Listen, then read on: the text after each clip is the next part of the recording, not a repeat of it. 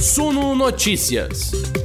As notícias que afetam os mercados do Brasil e do mundo, comentadas para você. Bom dia, pessoal. Sejam todos muito bem-vindos a mais uma Morning Call do Suno Notícias. Cumprimento também quem nos assiste no, no gravação, né? Quem nos escuta pelas plataformas de áudio. Vou deixando meu bom dia aqui para o Davilson, que chegou cedo, tá dizendo semana de lucros e as pro prosperidade a todos, é isso mesmo. Bom dia para o Marcos, que disse o banho de sangue da sexta-feira. Será que continua? Aqui uma chuva no interior de São Paulo. Aqui também tá uma chuva, viu, Marcos? Bom dia para o outro Marcos, que está sempre aqui com a gente, para o Tiago, para o Joaquim, que está querendo saber como a Bolsa vai se comportar. Ele também está com chuva lá em Santos. Bom dia para o Flávio. Mais uma semana, olhos atentos para as oportunidades que sempre pintam, é isso mesmo. Bom dia para o Lierte para o Arley. É, última semana para as eleições. Será que vai ter muita oscilação? Pois é, a gente não viu muita volatilidade até então, mas a gente sabe né, que cenário de eleições é sempre muito instável. Bom dia para o Giovanni, para o Fábio que está aqui com a gente, sempre também, para o Lierte, que já votou aqui na nossa enquete. Deixem os votos de vocês também. Bom dia para minha mãe, que sempre está aqui. Bom dia para o Felício, que está aqui com a gente hoje. Bom dia para o Emerson. Sejam todos muito bem-vindos. Deixo meu bom dia para todos. Tem muita gente aqui com a gente. Que bom, que felicidade começar a semana com vocês. Bom, vamos dar uma olhada aí no que temos para hoje, né, pessoal?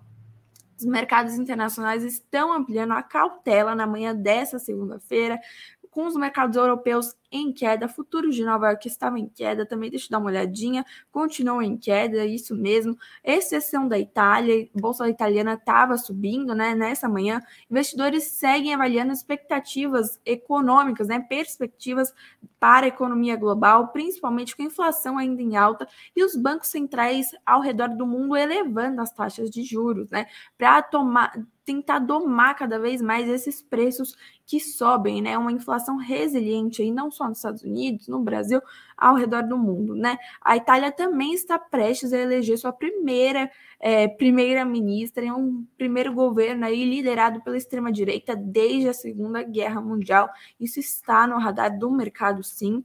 E também temores sobre perspectiva né, de um crescimento global desacelerado para os próximos anos, após o Federal Reserve e diversos outros bancos centrais terem elevado os juros de uma forma mais agressiva na última semana e prometerem continuar aí com essa perspectiva de aperto monetário para conter a inflação. Esse é o principal objetivo de diversos bancos centrais ao redor do mundo, principalmente aqueles que estão elevando os juros. Né? Aqui no Brasil, por exemplo, a taxa Selic é o principal instrumento do Banco Central para conter a inflação no país. E a gente vê o Federal Reserve super comprometido também, o Banco Central Europeu também super comprometido aí com sua política monetária para conter essa inflação persistente e isso pesa no cenário global, né? Além do aperto monetário, pesa o sentimento dos investidores, a reação dos ativos bancários, né? O Reino Unido também teve a decisão de cortar impostos e elevar gastos para impulsionar a economia doméstica. Isso pode elevar ainda mais a inflação ali localmente. E a gente viu a Libra, inclusive, atingir sua mínima histórica, 1 dólar e 3 centavos, enquanto o rendimento do bônus do governo de 10 anos saltou aos maiores níveis desde 2008, ou seja, é um problema, assim, uma questão muito grande. A gente vê em todas as economias aí praticamente, né, globais, economias fortes e o mau humor externo que prevalece e pode pesar na bolsa brasileira hoje, sim, que nem a gente viu na sexta-feira. Quem assistiu aí sexta-feira me viu em dose dupla falando que o, o mau humor, né, do exterior acabou pesando aqui nas nossas negociações na sexta-feira. Bovespa caiu fortemente na sexta-feira, o dólar subiu, a, as operações não aguentaram o mau humor externo né? Todo aquele peso da decisão de política monetária no exterior acabou pesando, derrubou o petróleo também, petróleo que estava caindo fortemente, caiu aí quatro semanas consecutivas, está em queda hoje, queda de 1%, petróleo Brent negociado aos 85 dólares e 29 centavos, petróleo Brent é a referência para a Petrobras, lembrando que sexta-feira também as ações da Petrobras caíram fortemente, derrubaram o Ibovespa até, e a gente vê esse mau humor externo pode contaminar a Bolsa Brasileira nessa segunda-feira também.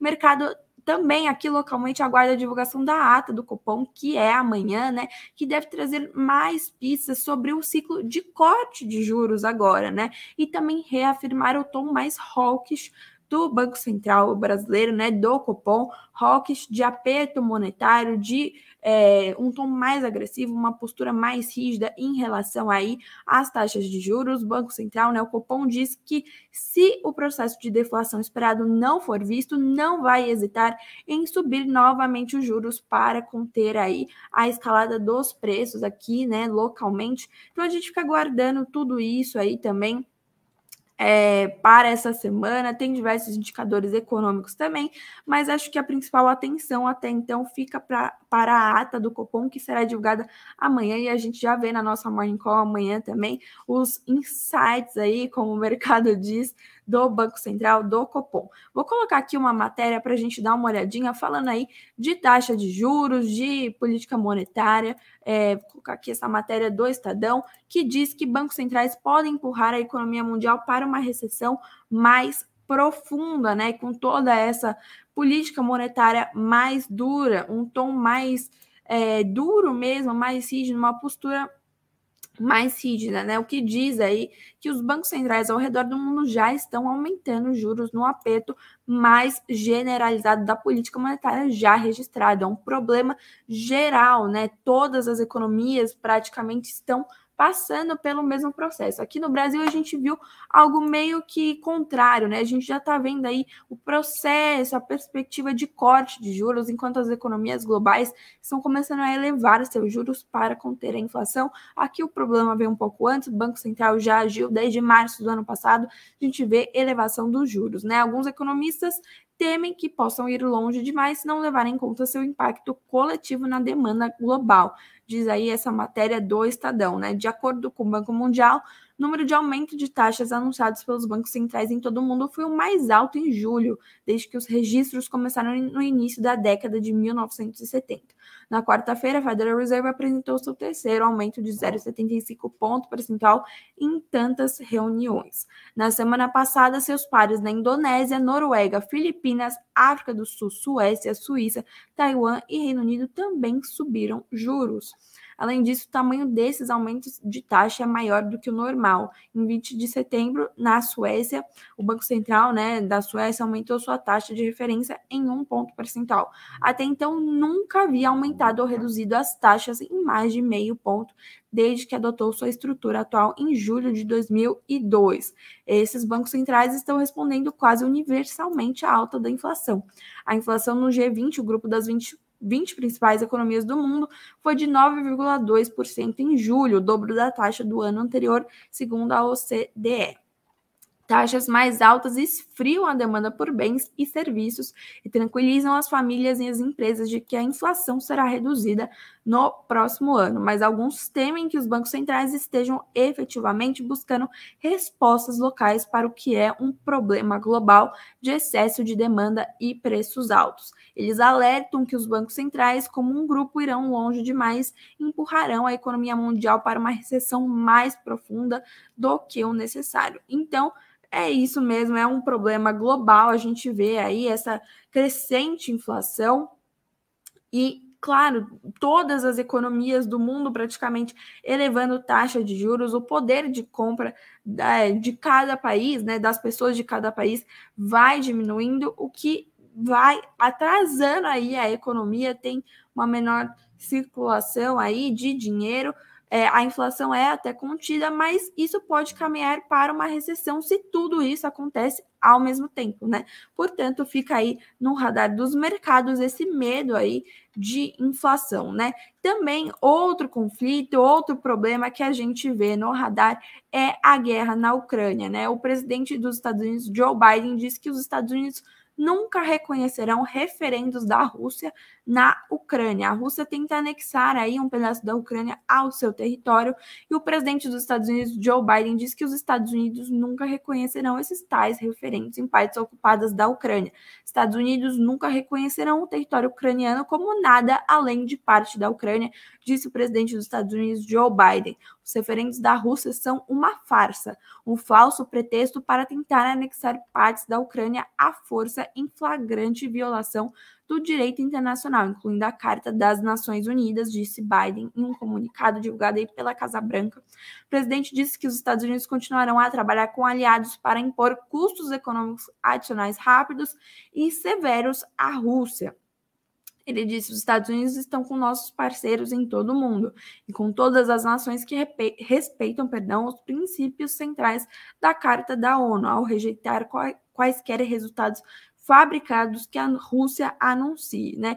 Quatro áreas ocupadas pela Rússia começaram a votar nessa última sexta-feira em referendos sobre adesão à Rússia, de acordo com seus líderes separatistas, em um movimento que aumenta os riscos da invasão russa na Ucrânia, né? Portanto, a gente já vê essa, essa resposta aí do presidente Joe Biden aos movimentos é, liderados pelo presidente Vladimir Putin aí na guerra da Ucrânia, e claro que isso pode estreitar ainda mais as tensões geopolíticas entre Estados Unidos e Rússia, né? Lembrando, semana passada, o presidente Vladimir Putin disse que não vai hesitar em utilizar todos os dispositivos é, disponíveis à Rússia, incluindo o uso aí de armas nucleares, para é, justificar aí o que os russos acreditam, que ele acredita que seja o um movimento certo em todo esse conflito aí envolvendo a Ucrânia, que, claro, é, pressiona ainda mais toda essa inflação, toda essa crise. A gente vê crise energética na Europa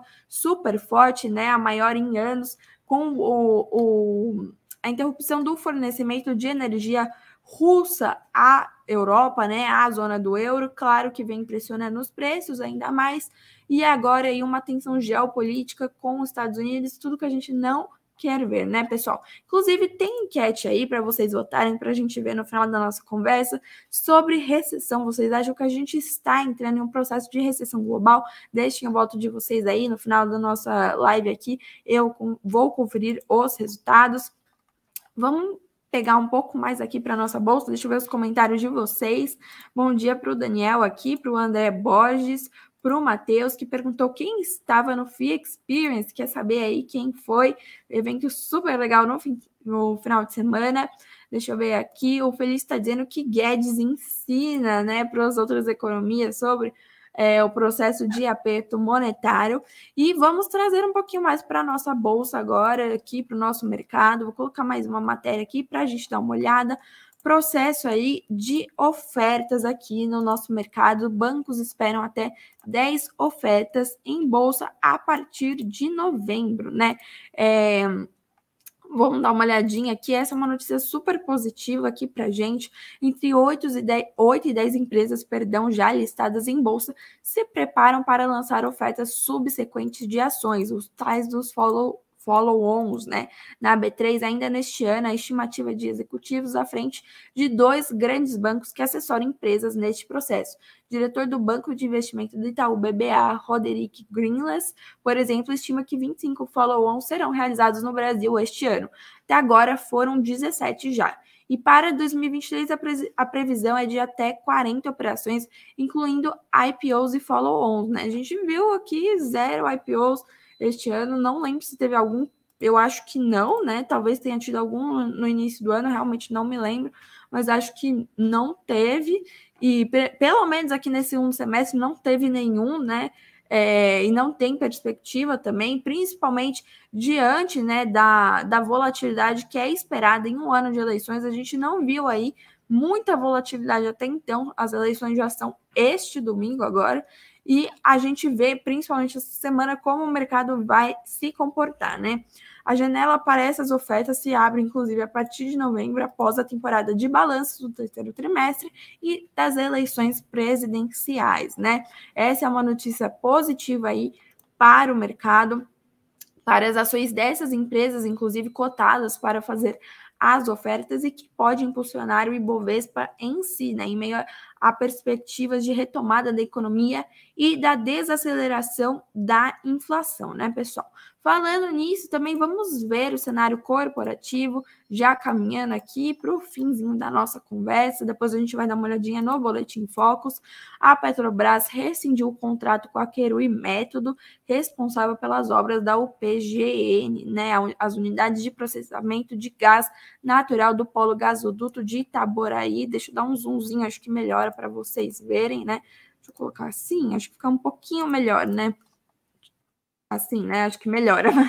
em decorrência disso, e com o objetivo de minimizar impactos na entrada em operação do projeto integrado Rota 3, a Petrobras acrescenta que já iniciou as contratações necessárias para a conclusão das obras do escopo remanescente da UPGN. A estatal estima iniciar as operações de processamento de gás no polo Gaslub em 2024. A gente fica de olho nessa notícia, a Petrobras super importante para o Ibovespa, assim como a Vale. A Vale vai distribuir 715 milhões de reais a detentores de debêntures. A gente dá uma olhadinha nessa matéria aqui do Sul Notícias.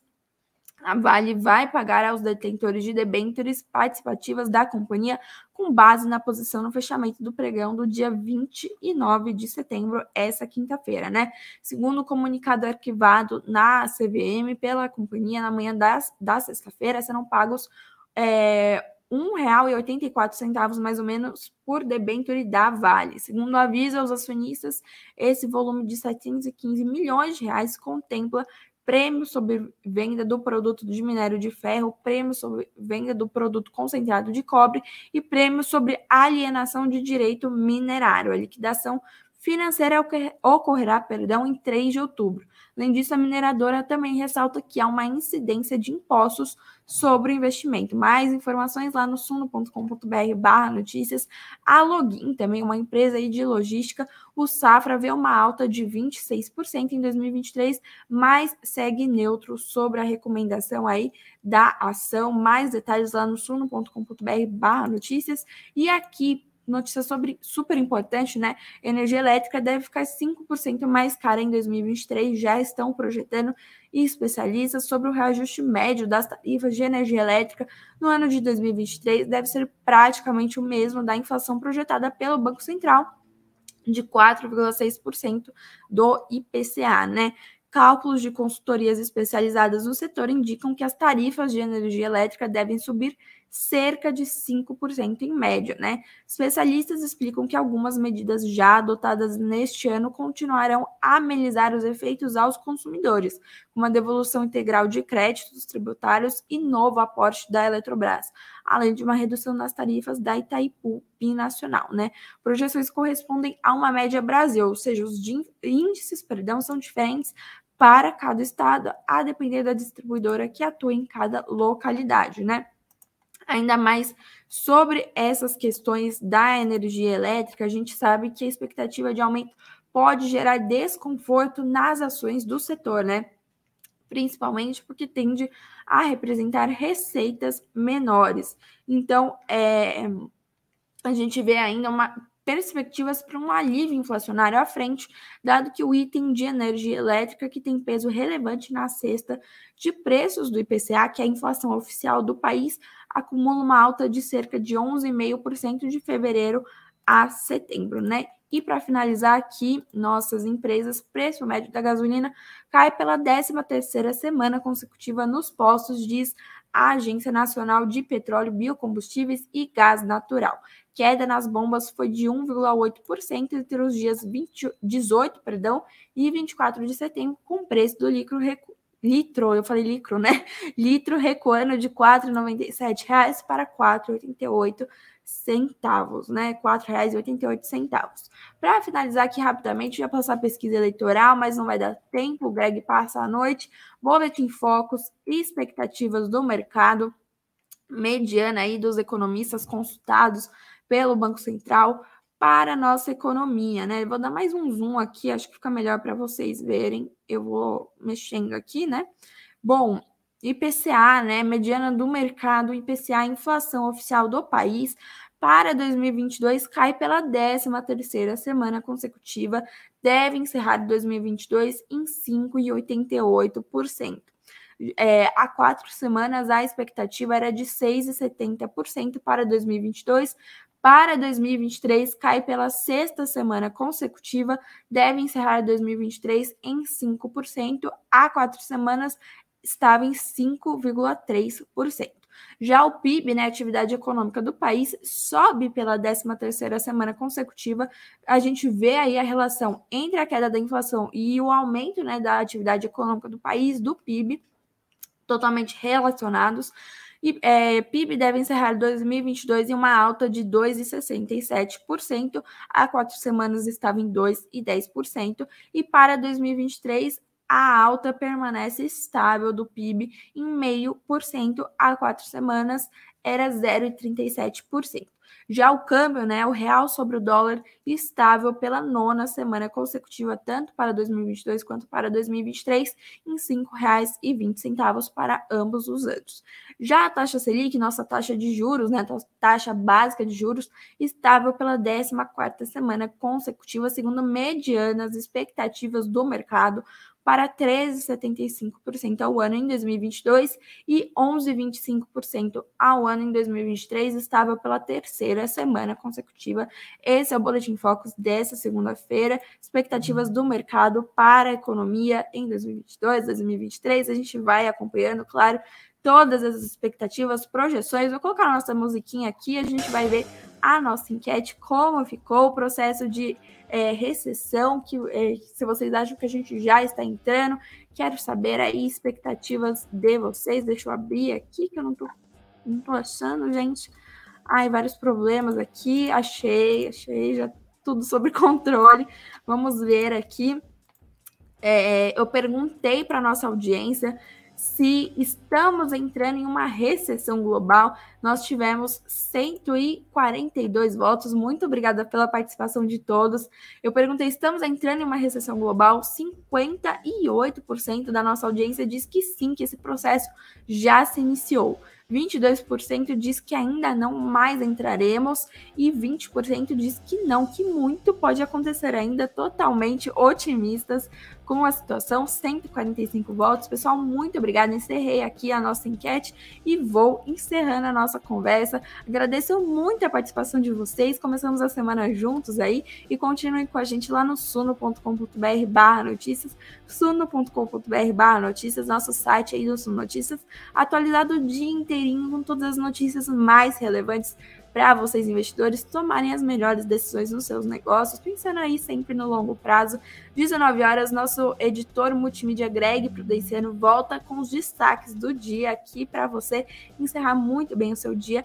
E lá no Sumo Notícias está rolando semana especial Fundos Imobiliários, conteúdos especiais, lives aqui no nosso canal do YouTube também entrevistas, tudo isso para você começar a sua semana muito bem informado sobre o setor de fundos imobiliários. Então confiram lá no Sul Notícias. Às 9 horas, Greg volta aqui e a gente se vê amanhã às 9 horas da manhã. Um ótimo dia e bons negócios para todos vocês.